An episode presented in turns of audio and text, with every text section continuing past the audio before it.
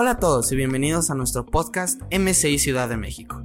¿Alguna vez te has preguntado, ¿dónde está Dios en mi vida, mi futuro o en circunstancias adversas? Somos seres capaces de tomar nuestras propias decisiones inspirados en personas y momentos alrededor nuestro. La pregunta es, ¿lo que inspira tus decisiones realmente te está llevando a cumplir el propósito de tu vida? Bienvenidos a nuestro primer episodio de esta nueva serie, ¿Dónde está Dios en? ¿Dónde está Dios en mis planes futuros? Encontré dos textos, dos textos. Isaías en el capítulo 55, verso 9. ¿Isaías qué? ¿Qué, verso? 9. Y el otro es Jeremías 29, 11. Dos textos que el Señor me, me regala para poderles compartir a ustedes sobre este tema. Ya les dije cómo es el título. ¿Cuál es el título? ¿Dónde está Dios en mis planes? El ser humano es espiritual. Hasta el ateo más ateo lo debe entender. Porque nosotros no somos vacas, ni animales. Somos seres racionales, con naturaleza animal y carnal, sí, pero con pensamiento, con capacidad de escoger y de elegir. Ustedes son jóvenes y están en la edad más importante. Bueno, a mi edad, una persona de 45 años es un mocoso. Usted se preguntará cuántos años tengo, no le importa. No, mentiras. No le voy a decir mi edad por respeto a ustedes y no se vayan a decepcionar. Pero amo a Dios. Hace 31 años conozco de Dios, predico la palabra. Y yo espero que esta palabra le llegue a lo más profundo de su. Ah. Isaías 55, 9. Mis caminos y mis pensamientos son más altos que los de ustedes, más altos que los cielos sobre la tierra. ¿Puede leer ese texto conmigo, por favor? Isaías 55, 9. Lo vamos a leer juntos. Mis caminos y mis pensamientos, estoy leyendo la nueva versión internacional, son más altos que los de ustedes más altos que los cielos sobre, dígalo fuerte, más altos que los que sobre Jeremías 29:11 es el otro texto que quiero compartir. Note esto, porque yo sé muy bien los planes que tengo para ustedes, afirma el Señor. Planes de bienestar y no de calamidad a fin de darles un futuro y una esperanza. Miren, cuando a mí me invitan a predicarle a los jóvenes, yo tengo un desafío o como un conflicto interno. ¿En quién se inspiran los jóvenes? Entonces me veo tentado a hablarles a algunos de ustedes de personajes que tal vez consideramos exitosos. Entonces uno puede sutilmente desviar su predicación y poner como modelos a hombres desde la perspectiva humana exitosos. ¿Quién creó Facebook? ¿Usted lo sabe? ¿Quién es? A ese, ese. ¿Quién es el dueño de Tesla? Dígalo, no le dé pena. Eso, muy bien. ¿Quién es uno de los corredores, los atletas más rápidos del mundo? Ay, ¿cómo saben Biblia? ¿Quién es el fundador de Amazon o el dueño de Amazon? Wow. ¿Quién era Malaquías? No se lo sabe. ¿Quién era Zorobabel? Entonces yo dije algo, no les voy a dar gusto a estos mocosos jóvenes. Voy a predicar del mejor líder que la humanidad ha dado y se llama... Ay, démosle un aplauso al Señor porque por lo menos, por lo menos tenemos claridad de quién vamos a hablar hoy en este lugar. ¿Saben? Los jóvenes se inspiran en modelos. Así usted no lo quiera reconocer, siempre hay alguien que lo inspira. El problema es en quién se está inspirando usted. Y yo por eso quiero colocar como personaje central al Señor Jesucristo. Él debe ser nuestra inspiración. Jesús traspasa barreras cronológicas de tiempo. Inspira a los niños, a los adolescentes, a los jóvenes, a los mayores. Jesús es multigeneracional y es su ejemplo aplicable a nuestra, o bueno, a su época también. Usted necesita encontrar el modelo correcto, la persona correcta que lo inspire. No es el político, no es el tenista, no es la modelo, ¿no? Cuando en mi época, años 80, que tendría unos 17 años, ochenta y tantos, había un grupo de jovencitos que tal vez ninguno de ustedes conoce, que era el grupo Menudo. ¿Quién conoce al grupo Menudo? ¿Quién me puede decir los 70 valientes de David? Ah, ahí ya empezamos a batallar. Pero yo odiaba a esos jovencitos porque eran bonitos y porque las niñas estaban enamoradas de ellos. Y la rabia que yo tenía era que yo no era tan famoso ni viajaba tanto como ellos. Y yo los criticaba y mis hermanas tenían afiches de todos esos personajes. Yo no, ni les sé los nombres, ni Johnny, ni Charlie, ni Rick, ni nada. No los conozco a esos hombres. Pero recuerdo que en el fondo yo agarraba los VHS que usted no conoció los ponía en el Betamax de esa época y me ponía yo a bailar en secreto.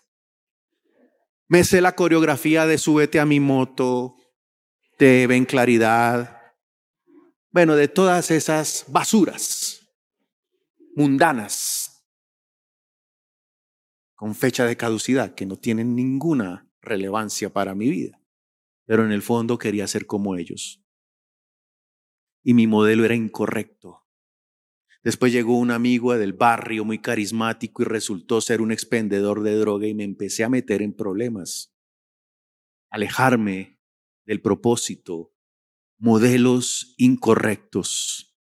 ¿Y por qué hoy no hacemos un alto en el camino y reconocemos que como jóvenes debemos saber no solamente de dónde venimos, sino también para dónde vamos y también quiénes somos. Pero nunca vamos a saber ni quiénes somos ni para dónde vamos si nuestras convicciones no se afirman de una vez por todas. Yo veo la pasión en los estadios, hinchas del Cruz Azul, de la América, se pintan la cara, se saben los cánticos, están así como moviendo y cada barra tiene una coreografía como si eso les fuera a garantizar una firmeza, una solidez en su futura manera de vivir. Cosas superficiales. Nos morimos por el cantante de turno. Ahí yo viví cerca a Carso muchos años y habían unos japonesitos o chinos o coreanos. Con todo el respeto, no conozco mucho la diferencia entre los rasgos orientales, pero los mocosos esos eran bonitos. Y la gente hacía filas por tomarse fotos con ellos. Y yo decía, hay crisis de liderazgo. Los influencers. un menso que se lanza desde un precipicio, abre un paracaídas y llega otro tonto que ni tiene idea de paracaídas, se lanza y se muere por seguir al influencer de turno, que se coma unos alacranes. y eso le llamamos, ¿cómo es que le llama eso? Challenge. ¿Cómo es? Basura Challenge, basura, basura Challenge. Entonces, hermanos, hoy yo quiero que usted salga de este lugar desafiado a que sus planes futuros sean organizados, dirigidos y sobre todo que usted aprenda a descansar y se desprenda de esa ansiedad de futuro que muchas veces atormenta a los jóvenes. ¿Para dónde voy? ¿Quién soy? Y se comparan, ¿no? Ya tengo 35 años y nada. Y mis amigas ya tienen. Es más, hay una que tiene dos hijos. Me va a dejar el tren. Y genera una ansiedad en el físico, en la apariencia. Yo me acuerdo que uno de mis problemas eran las matemáticas. Para mí aprender matemáticas era un reto. Yo llegué a la suma, la resta, la multiplicación, pero la división me causó una confusión mental y se inventaron una materia que se llama álgebra y después cálculo y después trigonometría. Y yo decía, esos maestros son unos vagos sinvergüenzas para que, con todo el respeto a los científicos que hay aquí, movían ese tablero y la verdad, hermano, yo me dispersaba.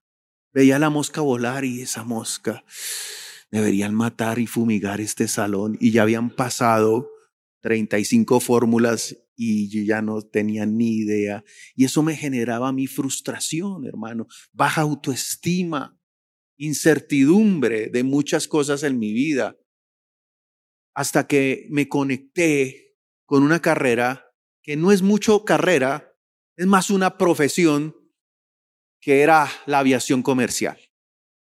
Estudié para ser piloto y es la única licencia que terminé. Pero la única que me gustó. Y no la ejerzo porque soy pastor. Pero fue siempre una batalla en mi vida. Entré a estudiar medicina veterinaria, medicina un año, ingeniería civil, y usted estará pensando, ¿y este tipo es mi pastor? Sí. Pero ya Dios me redimió. Yo lo que quiero decirle a usted es que yo también he tenido batallas en mi vida. He tenido conflictos con mi propia manera de ser. No me gusta la persona que veo en el espejo. No me gustaba. Hasta que yo entendí que estaba admitiendo pensamientos incorrectos. Habían muchas cosas incorrectas hasta que cuando estudié la carrera de aviación pude ver en esa carrera tan sencilla, porque aquí hay gente que estudió una cantidad, ni le sé los títulos. Yo le preguntaba aquí a, a mi amigo, ¿qué usted qué estudió? Y me dice el nombre y hasta el nombre no lo entiendo, pero lo estudió. Ahí por ahí está Liz, estudió biología, no sé qué, molecular de los, los el carangaricutirimícuaro. Yo no le entiendo absolutamente nada. Yo estudié aviación, pero aprendí algo en esa carrera. En mi última fase, en la última fase de la carrera, fase de entrenamiento, se le llamaba fase de cruceros. En la fase de cruceros básicamente consiste en que usted ya no estudia meteorología, ni navegación, ni simulador de vuelo, porque ya lo pasó. Ahora le toca a usted volar y demostrar lo que aprendió. Y esa fase de cruceros era viajar de una ciudad a otra y viajábamos en aviones de instrucción, monomotores, Cessna 152 o 172. Bueno, usted no tiene que entender qué es un Cessna. No le importe.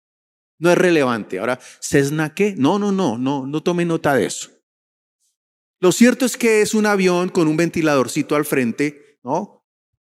Y usted tiene que salir de Bogotá, viajar a diferentes ciudades, pero tiene que ir un instructor y van cinco aviones pequeñitos detrás de ese capitán, pero hay algo que uno debe entender y es que en esa fase el capitán va adelante, él decidía el destino y todos los demás deberíamos cumplir con los protocolos antes de viajar.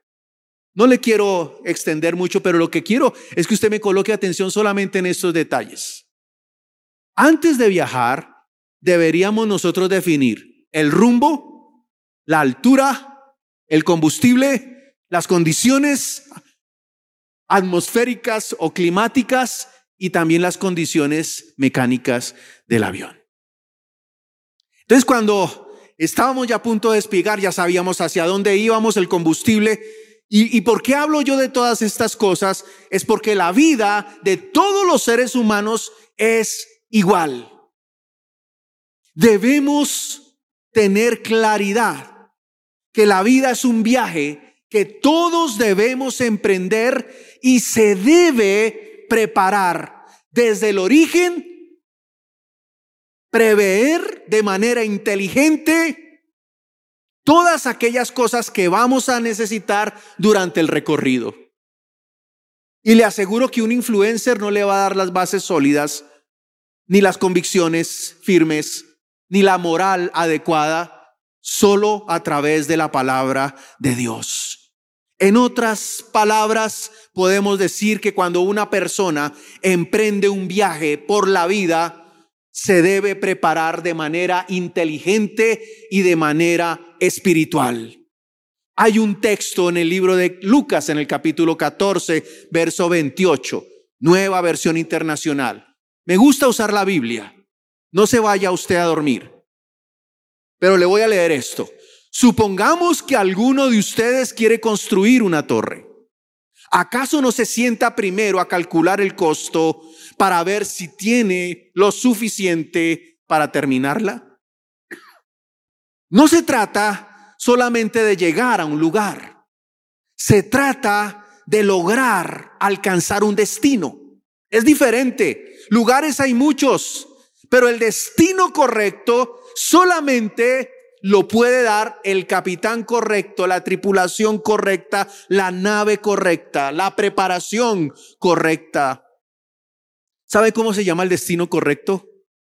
Propósito. ¿Está de acuerdo conmigo? Si no, pues... Ahora, hay enemigos del propósito y más en la juventud. La ansiedad. La ansiedad es una emoción tan fuerte que a veces duele y a veces confunde. Ansiedad en los sentimientos, ansiedad de futuro, ansiedad de querer un trabajo, ansiedad que se suple con cosas incorrectas, la baja autoestima, que son cosas con las que yo le confieso que luché mucho en mi vida. El ejemplo académico. Yo no entendía muchas cosas y era dedicado y estudiaba. Es más, le voy a decir algo. No se vaya a decepcionar de su pastor.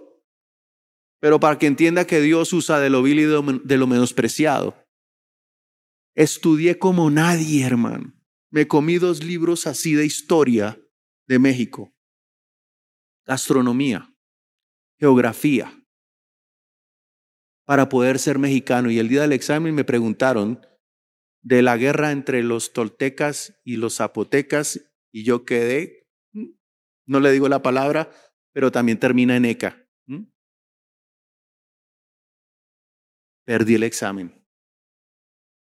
Y salí tan frustrado que como que el enemigo intentó nuevamente revolver. Yo dije, no me voy a dejar vencer. Lo voy a volver a intentar, pero se vino la pandemia. Pero algún día gritaré, viva México con ustedes. Tendré mi pasaporte color verde. Pero siempre he luchado con ese sentimiento de falta de capacidad, como que no encajo. a mí me da risa los jóvenes que dicen, es que pastor, es que yo siento que en esta vida yo no encajo. No encajo en mi familia, pastor, no encajo. Estoy estudiando una carrera y siento que no encajo. Voy al colegio y en el colegio yo volteo a mirar y todos me caen gordos, me caen mal, siento que no encajo. Voy a una tienda a comprarme ropa y ninguna me sirve porque no encajo. Cualquier cosa no encaja. Eso se llama crisis existencial. Entonces, hermanos, el joven baja la guardia y escoge el camino más fácil más barato y más corto. Y vende su juventud, negocia su integridad moral. Y eso conlleva unas consecuencias que la Biblia advierte en Romanos 3, en Romanos 6:23. En diferentes pasajes el Señor nos dice que la paga del pecado es muerte. Entonces, yo quiero centrar esta enseñanza, esta segunda parte de la enseñanza, en, digamos que vamos a emprender un viaje y que necesitamos un rumbo, pero hay que ponerle también a esa nave combustible y tenemos que también estar preparados para los desafíos del clima, de las condiciones climatológicas pero también debemos tener claro que para viajar debemos ser entrenados. Entonces hablemos primero algo, diga conmigo rumbo. Vamos a emprender un viaje, ¿sí o no? Nos vamos a ir desde la calle Sabino hasta cinco años de su futuro. ¿Qué necesita usted? Diga conmigo rumbo. Ahora, ¿por qué quiero decir rumbo? El rumbo es la dirección a donde yo quiero llevar mi vida. ¿Cómo se ve usted en cinco años? No lo sé. Me gustaría, pero cuando uno le pregunta a los jóvenes, ¿cómo se ve usted en cinco años? Pues, yo, a mí me gustaría, pero es que, pastor, y siempre el pero, pero es que, pastor, no tengo los recursos, mi familia es pobre, mi papá es un borracho, mi tía gorda no me da plata, y siempre tenemos nosotros excusas y decimos, no, es que yo quiero un rumbo, pero, pero es que ¿cómo lo puedo lograr? Hay dos tipos de personas. Aquellos que no saben lo que quieren y otros que están más convencidos de lo que quieren. Pero escuchen esto. Es necesario que ambos dependan, reciban la dirección de Dios en el rumbo y el destino que le quieren dar a su vida. Cuando, cuando somos creyentes, tenemos herramientas muy poderosas que muchos menosprecian, minimizan y no las utilizan. ¿Cuántos tienen herramientas en su casa? ¿Usted las sabe utilizar todas? ¿La mayoría? Hay mucho creyente, tiene herramientas y no las usa. Entonces entendemos que como creyentes tenemos herramientas. ¿Cuál es la herramienta más poderosa del creyente? La oración, pero no la usamos. La otra herramienta, la palabra. La otra herramienta, el consejo sabio. Cuando quise casarme con Gloria, entendí que no era suficiente con querer Saben, estoy viendo o vi una serie muy simpática de, se llama El amor espectro. Y es el amor entre autistas, jóvenes autistas. Y son muy inteligentes. Y resulta que se organiza una cita y se sientan y entonces empiezan a hablar y en la primera cita, a la media hora, la jovencita le dice, estoy enamorada de ti, eres el amor de mi vida. Y el otro le dice, tú también eres muy bella y siento que me voy a casar contigo y terminan dándose un beso media hora. Me gustaría tener otra cita, y pasa lo mismo. Y a la tercera cita, la jovencita en esa serie le dice, eres muy lindo, pero ya no te quiero. Y así hay jóvenes eh, hoy en día. Y es que lo conocí, ay, es tan hermoso, es alto, ay, me encanta.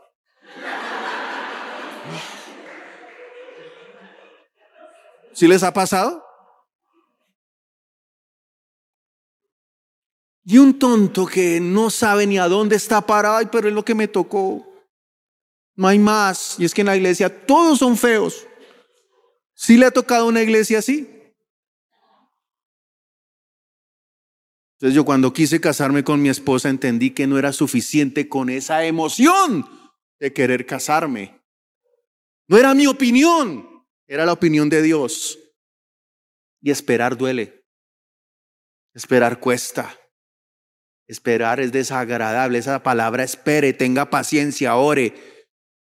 ¿Para qué pido consejería? Tengo una lucha sentimental y yo sé lo que me van a decir. Tenga paciencia, ore y ayune. Eso es lo que me van a decir. Y cuando va a la consejería, preciso le dicen eso. Pero no lo hace. No lo hace. Cuando yo conocí a Gloria, entonces dije, Señor, yo necesito conocer tu opinión. Ella me gustaba, pero la verdad, yo no quería tomar una decisión porque yo me veía futuro asustado. Yo decía, yo, me, yo no me quiero comprometer, porque la palabra compromiso es una palabra que asusta. No me quiero comprometer. Yo vi el hogar de mi papá, yo vi el hogar de mi familia, yo tengo un tío que le pegaba a mi tía y yo no quiero ser, y yo no, y siempre hay. Entonces cuando alguien, una jovencita, le dice a un joven, mi amor, yo te quiero, pero compromiso. ¿Qué le dice el joven impío? Con permiso. ¿Mm? No lo asume. No lo asume porque tiene temor. Y cuando una persona realmente ama a alguien, da lo que sea por estar, visualizarse al lado de esa persona el resto de su vida. Y Dios me dio una palabra. La palabra más fuerte para mí. Dejará el hombre a padre, madre, después de unos días de ayuno, después de unos días de oración, y se unirá su mujer, y los dos serán una sola carne y entendí que era la palabra de Dios porque vino producto de utilizar las herramientas correctas. Pero no, vamos al, al club de solteros de internet, solteritos.com, ¿no? Y entonces vamos con el perfil. Y resulta que usted ve el perfil y ve a un tipo con el cabello y cuando lo ve en persona dice, ¿eso era un Photoshop? Sí, era Photoshop. Y se decepciona porque todo es gobernado por la emoción, por el impulso, y todo eso es temporal, superficial, frívolo. Mi hijo Felipe quería estudiar música en Berkeley. Y cuando yo me meto a la página de Berkeley y miro primero los costos de Berkeley, yo dije, no, mi hijo, olvídate papá, pero tengamos fe. Y mi esposa, bueno, no tengamos fe.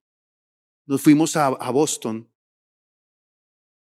y resulta que fuimos a la tal universidad Berkeley. ¿Alguien estudió en Berkeley aquí? Bueno, ¿tú dónde estudiaste? ¿Dónde? Oral Roberts. Algo parecido. Y me voy a la TAR Berkeley en Boston y empiezo a ver jóvenes bonitos con sombrerito y después, pero en la calle con una guitarra, tatuados. Tocaban hermoso, hermano. Yo decía, este tipo puede estar en Broadway. Y veía a la otra cuadra una joven, se veían de un aspecto realmente de familias pudientes. Pero esa jovencita estaba como con la mirada perdida. Por ahí alguien le tira una moneda y ella se... Y seguía cantando. Yo decía, yo no quiero ver a mi hijo en esto. Y tuve que orar por el propósito. Y saben, nuestra pastora Claudia, Emma Claudia, nos visitó y en un restaurante le dijo, ¿y tú qué vas a estudiar? Música en Berkeley que es una Berkeley International University. Y entonces la pastora le dice, pero tú tienes corazón de pastor. Sí, amén, pastora. Tú tienes que formarte como pastor. Sí, pastora, precisamente yo estaba esperando esa confirmación. Mm. Y entonces cuando terminó la reunión, él quedó con esa espina y se metió a orar. El consejo sabio lo llevó a doblar rodilla, a esperar y a escuchar. No la tuvo fácil porque él ya se veía tocando mejor que Carlos. Batería. Yo siempre quise pianistas. Todos tocan, ahorita Camila que quiere batería. Tres hijos bateristas. Pero escucharon a Dios. Y así en mi vida ha sido todo, hermano. Así en mi vida ha sido todo, dependiendo hay jovencitos que uno les pregunta, ¿y tú qué quieres hacer? Yo quiero estudiar finanzas, porque las finanzas me dan dinero. Me encantan las finanzas, me encantan. Me veo todos frívolos, ¿no? Y, y hablan de términos y que yo he estudiado y que he leído y que, ay, yo apenas me quedo mirándolos y, me hago siempre una pregunta. ¿Está escogiendo una carrera por dinero? y no por el servicio que usted pueda prestarle a la sociedad en la que vive. Estás, estás cogiendo una carrera para usted sin preguntarle a Dios. Cualquier carrera, medicina, hasta con el objetivo más noble, puede no ser el plan de Dios. Y el problema es que somos tercos. Cuando tenemos una herramienta tan poderosa como lo que es, como lo es la palabra. Escuche esto, hermano. Dios no nos ofrece una religión. Dios nos ofrece dirección. Dentro de las bendiciones de Dios, también la dirección es una gran bendición. Es una brújula. Es un GPS. El Salmo 119, 105. El salmista valora, ama el poder de la palabra y por eso declara, lámpara es a mis pies tu palabra, es una luz en mi sendero, porque hay distractores, obstáculos y los enemigos espirituales impiden que un joven pueda encontrar el propósito de Dios para su vida. Hablemos del combustible. Estamos viajando. La actitud es el motor de mis sueños. Está bien. Pero el Espíritu Santo es el combustible que me garantiza lograr, llegar a puerto seguro, cumplir con las metas. El Salmo 107, 29 y 30 dice, cambia la tempestad en sosiego y se apaciguan sus ondas. Luego se alegran porque se apaciguaron y así los guía al puerto que deseaban. Muchos no entienden que el combustible es necesario, el Espíritu Santo. Y Santiago dice que el hombre de doble ánimo es inconstante en todos sus caminos. Un pecado muy grave en la juventud es la falta de fe, el amor al mundo y la impetuosidad de creer que todo lo sabe.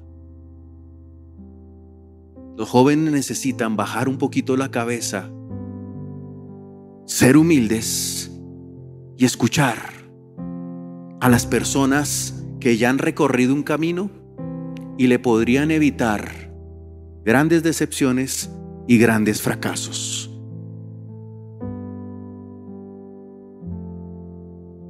Hay jóvenes envejecidos por el pesimismo, por el temor y por el pecado. Voy a terminar con esto. El pecado te presentará un panorama atractivo, pero después te abandonará en el camino, porque la paga del pecado siempre será la muerte, muerte a tus sueños, a tus emociones y aún a tu propia salud.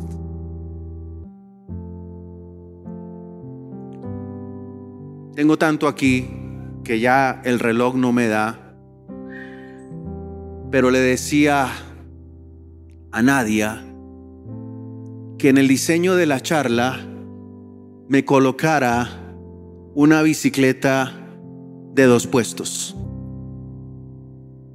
Porque quiero narrarles esta historia que tal vez algunos de ustedes han escuchado, pero ilustra muy bien lo que el Señor nos quiere enseñar. Mire esto. Al principio, y dice un joven, veía a Dios como el que me observaba, como un juez que llevaba cuenta de lo que hacía mal, como para ver si merecía el cielo o el infierno cuando muriera. Pasaron los años y me hablaron de que sin dejar de ser Dios, era también un padre. ¿Un padre? Sí, un padre. Un padre infinitamente misericordioso que me había amado desde antes de la creación y seguía amándome. Y me dijeron que Él vivía y que me escogía y que existía y que siempre estaba ahí cuando yo lo necesitaba a mi lado. Y empecé a creer y lo quise conocer. Y cuando lo conocí lo empecé a amar. Y de repente empecé a sentir que mi vida era como un viaje en bicicleta, pero era una bici de dos. Y noté que Dios viajaba conmigo y siempre me ayudaba a pedalear. No sé cómo, ni sé cuándo sucedió que Él me sugirió que cambiáramos los lugares. Lo que sí sé es que mi vida no ha sido la misma desde entonces. No confié mucho en Él al principio. Me costó darle el control de mi vida y de mi viaje. Pensé que la echaría a perder, porque yo sabía muy bien dónde iba, ya tenía el camino, la meta fijada. Aunque todo fuera un tanto aburrido y predecible, incluso las caídas ya las tenía previstas. Sin embargo, cuando Él tomó el mando, me olvidé de mi aburrida vida y mi vida se convirtió en una aventura. Mi vida con Dios empezó a ser y sigue siendo muy asombrosa y emocionante. Me di cuenta que Él conocía todas las cosas y que yo no sabía nada de andar en bici. Yo le invito a usted, joven, que deje de pretender correr como un caballo desbocado por esta vida y que usted le permita, no a un juez, sino al Padre amoroso que es Dios, que lo abrace. Deje de estar llenando la medida de todo el mundo. Me he visto de esta manera. Bueno, yo me vestí así porque iba para jóvenes. Pero yo sé quién soy en Cristo. Jovencitas, no busquen llenar la medida de nadie. Pongan los ojos en Jesús. Jesús es el autor, el consumador de la fe. ¿Sabe qué le falta a los jóvenes, a los hombres? Amor. Amor por Dios. Tienden tanto amor por sí mismos que yo veo ahí entronados en algunos corazones al Dios egoísmo. Primero yo, segundo yo y tercero yo. Y Cristo nunca cabría en un viaje para dos personas. La única manera es que usted detenga ese ritmo tan salvaje que algunos le imponen a su vida, esa ansiedad. Y es un ritmo salvaje no porque hagan muchas cosas, sino porque su mente vuela, se montan películas, ya trazan metas, planes, haga un alto y acepte Apocalipsis 3:20 para su vida. Jesús hace así, hey, para un momento. ¿Qué dice Apocalipsis 3:20? Quiero subir. He aquí yo estoy a la puerta y llamo. Si alguno oye mi voz y abre la puerta, es como si Dios quisiera montar en la bicicleta. Este joven de la historia le dio el lugar que le correspondía al Señor, que sea el capitán No sé si usted alguna vez escuchó o vio letreros en los autos de esos triangulitos amarillos que decían, Cristo es mi copiloto. Pero alguien lo cambió y dijo, Cristo es el capitán de mi vida. Usted no puede seguirse engañando, diciendo o haciéndose creer a sí mismo, pero es la voz del diablo la que le habla a su mente y le hace creer que usted puede solo que usted ya tenía que saber lo que tenía que saber para enfrentar un viaje en la vida. Y entonces es cuando pelea con los papás, se vuelve rebelde, terco, obstinado, arrogante y ya no quiere escuchar a nadie. Yo tengo muy claro. A la oficina han llegado muchos jóvenes, pastores que me quiero casar con él. ¿Cómo que se quiere casar? Si es que ya Dios me dio una palabra y queremos la fecha. No, yo no voy a hacer eso con usted. Usted está queriendo someter a Dios a sus planes y Dios no actúa de esa manera. Jovencitas con ministerio, con familias hermosas, gobernadas por el Dios arrogancia o el Dios ansiedad. Yo quiero invitarlos a ustedes a que hagan un alto en el camino, en este viaje por su vida, y que no cometan errores que a la larga les pueden costar una vergüenza o una profunda derrota de la cual solamente un milagro las podría levantar o los podría levantar. Humíllese, baje la guardia, reconozca que apartado de Dios nada podrá hacer. Quiero invitarlo a que se coloque de pie, invitarlas a todas que se coloquen de pie. Me gustaría que hoy usted pudiera decirle al Señor Jesucristo, yo necesito, Señor, que tú me ayudes. Necesito que tú me guíes. He trazado mis propios planes, pero la realidad, y voy a hablar mexicano, la neta, son planes humanos donde no te he tenido en cuenta para nada no he orado, no he escuchado tu voz y la verdad, en mi corazón hay ansiedad. Me gustaría que todos mantuvieran sus ojos cerrados ahí donde están y pudiera yo hacer una pregunta hoy aquí. Y es la pregunta de este mensaje. ¿Dónde está Dios en tus planes? ¿Dónde está Dios? ¿Cuántos saben sinceramente que han trazado planes y se les ha olvidado tener en cuenta a Dios? Levanten su mano. Levanten su mano. Vengan aquí al frente, por favor. Vengan aquí al frente.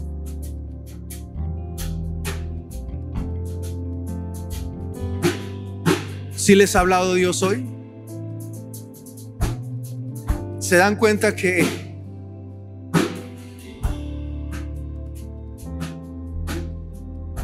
La vida es un viaje como en bicicleta. Es más, muchos de ustedes han invitado a Cristo a sus vidas. ¿Cuántos han invitado a Cristo a sus vidas? Ok, pero ¿saben qué es el problema? Que lo han puesto acá. ¿Y dónde debería estar Cristo? Pero hay temor a creer, hay temor a confiar, hay temor, hay temor. Es que es que ya tengo tantos años. Y el diablo les predica, le dice que ya, ya tengo tantos años. No, olvídese de eso. Los años no van a determinar. Sea, usted no va a estar bien si, si a tal X edad, la edad es un número, no más.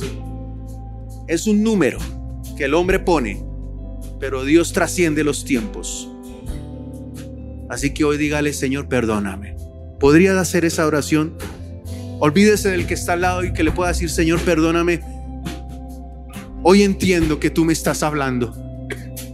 Siempre me he preguntado, ¿por qué las cosas no salen como yo sueño que salgan? Y hoy tú me das la respuesta, Señor. Porque he trazado planes y se me ha olvidado lo más importante.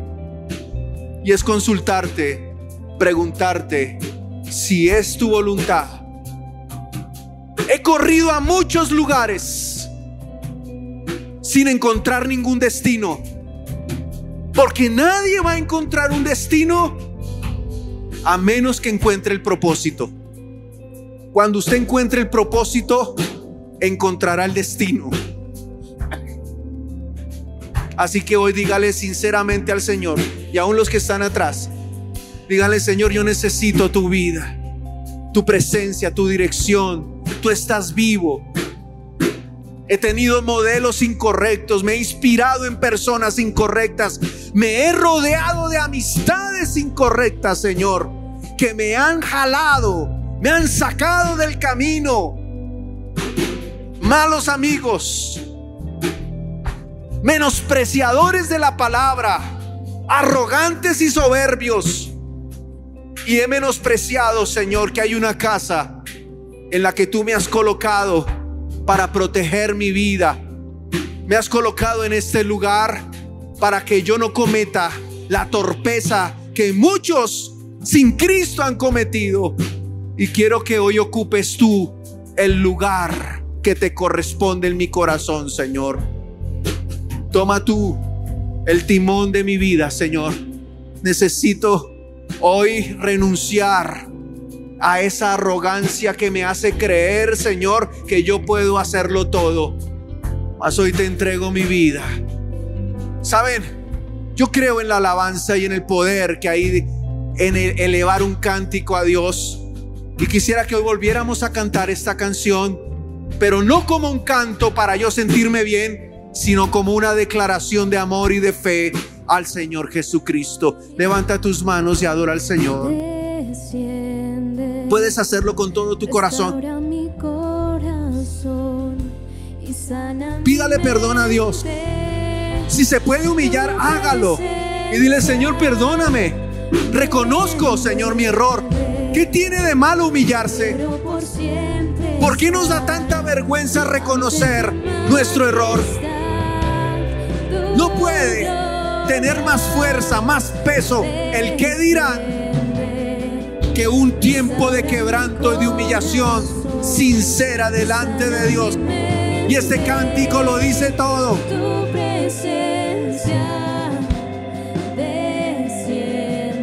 Damos gracias, Señor. Quiero por siempre estar ante tu digno, digno, digno, digno.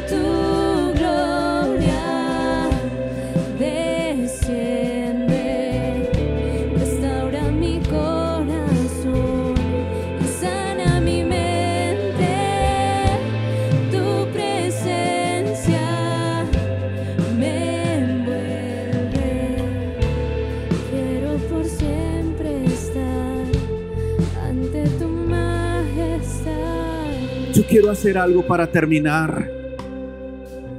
Quiero que mantenga sus ojos cerrados. Y quiero decirles que la palabra del Señor dice, venid a mí, todos los que estáis cargados, afanados, y yo os haré descansar. ¿Cuántas veces hemos escuchado ese texto? Pero nos incomoda porque implica esperar y no lo queremos hacer. Y por eso los cielos no se abren. La cruz del Calvario que usted ve al frente de sus ojos espirituales es la única oportunidad que usted tiene de entregarle a Dios sus planes, de entregarle a Dios sus sentimientos, de entregarle a Dios su área intelectual. Y dígale hoy al Señor, Padre, yo decido morir a lo mío. Te lo entrego. Porque hoy yo creo lo que dice tu palabra en Isaías 55, 9. Mis caminos y mis pensamientos, dice el Señor, son más altos que los de ustedes más altos que los cielos sobre la tierra. Y también creo que los planes que tú tienes para mi vida son planes de bienestar y no de calamidad, a fin de darme un futuro y una esperanza. Hay cosas que yo no entiendo porque he sido tan terco de querer la bendición a mi manera, pero hoy tú me llamas a morir. Porque hoy entiendo que Dios también debe ser el que preside y dirige mis planes. Padre, oro por cada uno de estos tus hijos y te suplico que cualquier falta de propósito, confusión, angustia o ansiedad hoy sea anulada por el poder de la sangre de Cristo Jesús. Te animamos a que esta semana apartes un tiempo de oración donde expongas a Dios tus planes y escuches el consejo sabio. Escríbenos qué es lo que este episodio trajo a tu vida y no olvides compartir este mensaje a aquellos que necesiten a Dios en sus planes. Encuéntranos en redes sociales como MCI Ciudad de México.